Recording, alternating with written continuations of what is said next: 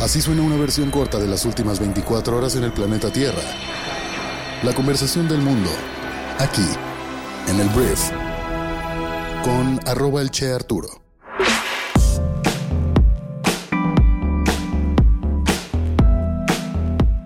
Muy buenos días, bienvenidas, bienvenidos a esto que es el brief para este jueves 16 de noviembre.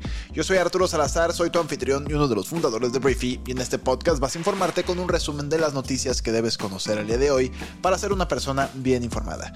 El día de hoy tenemos muchísimas cosas que platicar, tenemos que hablar un poco de las renuncias y nombramientos clave en la política mexicana, eh, tenemos que hablar también de las implicaciones de la reciente reunión entre Joe Biden y Xi Jinping y las tensiones internacionales en Gaza, Taiwán y el controversial plan británico de la deportación a Ruanda.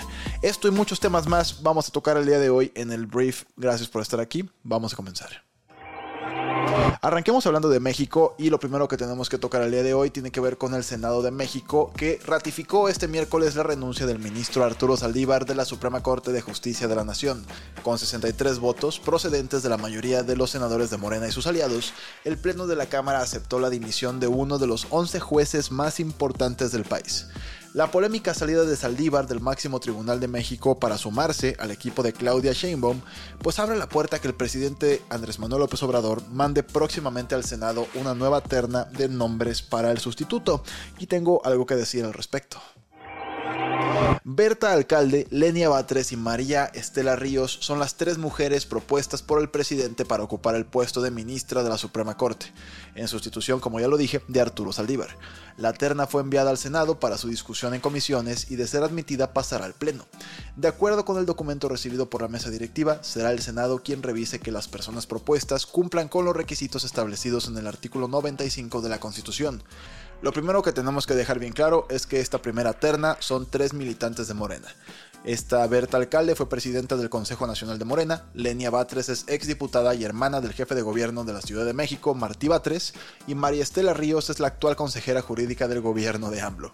Esta afinidad hacia Morena pues ha provocado que los senadores de oposición criticaran la terna, pues ven nepotismo en las nominadas por el presidente, pero mira, ya el día de hoy no me sorprende nada.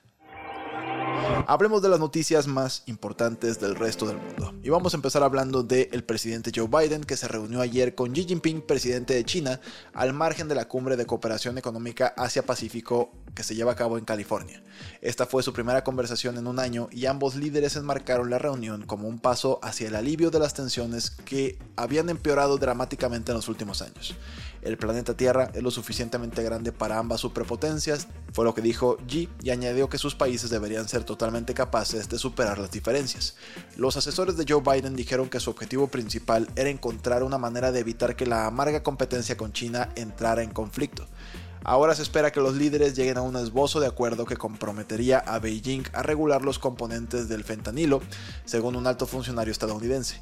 También se espera que anuncien un foro para mantener la inteligencia artificial alejada de los controles nucleares, pero la neta es que aún quedan muchas cuestiones espinosas. Los asistentes de Biden dijeron que abordaría las guerras en Ucrania y Gaza y las próximas elecciones en Taiwán, pues que es una isla autónoma que China reclama como propia. Entonces, esto en teoría era para bajar la temperatura entre ambas potencias. No digo que no lo vayan a lograr, pero sí está pues un poco incómoda esta reunión en California. Ahora voy a hablar del el Consejo de Seguridad de la ONU, que ayer aprobó una resolución pidiendo pausas y corredores humanitarios en Gaza. Atención aquí, Estados Unidos, Gran Bretaña y Rusia se abstuvieron en la votación. La resolución también pedía la liberación de todos los rehenes de Hamas. Anteriormente, las fuerzas de defensa de Israel afirmaron haber encontrado señales de Hamas, incluidas armas, dentro del hospital del Al-Shifa cuando lo allanaron este miércoles. Las condiciones en el hospital, que es el más grande de Gaza, se han ido deteriorando durante días, poniendo en riesgo a los pacientes y a los miles de personas que se refugian en el recinto del hospital. El martes Estados Unidos apoyó las afirmaciones de Israel de que Hamas utilizó las instalaciones como base. Los médicos del hospital negaron tales afirmaciones. Los principales partidos de oposición de Taiwán que quieren mejores relaciones con China acordaron presentar a sus candidatos en una lista conjunta en las elecciones presidenciales del país en el mes de enero. Las encuestas sugieren que juntos Huo Yu-i, el candidato de Kuomintang, y Ko Wen-je, líder del avenedizo Partido Popular de Taiwán, podrían vencer al candidato del actual Partido Democrático Progresista que aboga por fortalecer las relaciones con Estados Unidos. La Corte Suprema de Gran Bretaña dictaminó por unanimidad que el controvertido plan del gobierno de deportar a los solicitantes de asilo de Ruanda es ilegal. El tribunal citó el riesgo de que los refugiados vieran sus reclamaciones injustamente evaluadas en Ruanda y luego fueran devueltos al país del que habían huido. Rishi Sunak, primer ministro británico, dijo que su gobierno estaba trabajando en un nuevo acuerdo con Ruanda a la luz de la decisión. Vamos a hablar de negocios porque Ernst Young, una de las cuatro firmas de consultoría y auditoría más importantes del mundo, anunció que Janet Trunkel será su próxima directora ejecutiva global. Ella reemplazará a Carmine Di quien se jubilará después de que un plan para dividir los negocios de auditoría y asesoría de la compañía colapsara en la primavera. Esta Trunkel, actualmente gerente regional del negocio de servicios financieros de la compañía en América, será la primera mujer en dirigir una firma de contabilidad de las cuatro grandes.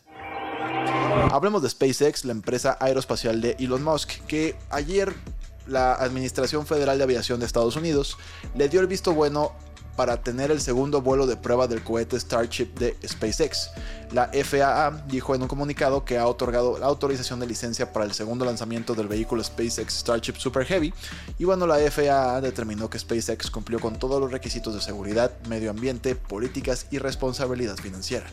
SpaceX confirmó que ahora tiene como objetivo el 17 de noviembre para la prueba, con una ventana de lanzamiento de dos horas a partir de las 8 de la mañana tiempo del este de Estados Unidos. El lanzamiento se inicialmente luego de una investigación sobre la primera prueba de lanzamiento orbital del Starship y el propulsor Super Heavy en abril, que estalló en llamas y disparó detonadores para autodestruirse aproximadamente 4 minutos después de su vuelo. Pero por lo pronto ya hay una autorización para una segunda prueba de lanzamiento. Elon Musk y la empresa planean que esta Starship sea pues la nave espacial que lleve a los humanos a la luna y pues las pruebas se están desarrollando. Al principio, antes de que pudiera tener cohetes que despegaban y también aterrizaban sin desperdiciarse, pues sin explotar, pues también tronaron muchísimos cohetes. Entonces la teoría y el historial de SpaceX nos diría que Starship está a intentos de poder lograr el objetivo que es despegar y aterrizar sin perder la infraestructura. Vamos a hablar de Alemania porque el tribunal más alto de Alemania ayer anuló el plan del gobierno de reasignar 60 mil millones de euros, unos 65 mil millones de dólares, de fondos para abordar el cambio climático. El dinero se destinó originalmente a hacer frente al COVID-19, pero no se gastó. El gobierno esperaba recurrir a él para eludir el estricto freno de la deuda del país, pero Christian Linder, primer ministro de Finanzas, dijo que la decisión tendría efectos de largo alcance, obligando al gobierno a redefinir sus planes presupuestarios. Hablando de deportes, en un deporte que francamente últimamente he seguido un poco más, India venció a Nueva Zelanda y llegó a la final de la Copa Mundial de Cricket. Los anfitriones ganaron su semifinal por 70 carreras, vengándose de Nueva Zelanda, que los eliminó del torneo en 2019. Virat Kohli, el bateador estrella de la India, llevó al equipo a la victoria con broche de oro, rompiendo el récord de mayor número de hits anotados en partidos internacionales de un día con 117 carreras.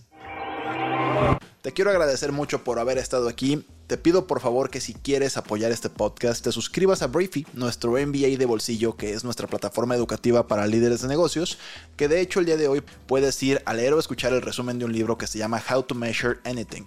Y este libro cuestiona la idea de que ciertas cosas son imposibles de medir, proponiendo en su lugar que con las herramientas y perspectivas correctas todo puede ser cuantificado. Entonces, este libro te ofrece métodos ingeniosos y ejemplos prácticos para enseñar a todos los que lo lean o escuchen cómo transformar conceptos aparentemente inmensurables en datos concretos, lo cual facilita la toma de decisiones informadas. Este libro lo puedes comprar, pero en Briefy lo que hacemos es resumirlo también y lo puedes leer o escuchar en 16 minutos de tu tiempo. Y como ya te lo mencioné, todo nuestro contenido en nuestra plataforma es una plataforma que funciona bajo una suscripción, pero si tú quieres apoyar nuestro trabajo en este podcast y además quieres ir y tener acceso a todo nuestro contenido para que puedas prepararte en 15 minutos al día, estarías matando dos pájaros de un tiro y te lo agradecemos muchísimo. Por lo pronto te agradezco que hayas escuchado la conversación del mundo del día de hoy. Estás informada o informado con las noticias más importantes del día y nos escuchamos el día de mañana viernes en la siguiente edición de esto que es el brief. Yo soy Arturo. Adiós.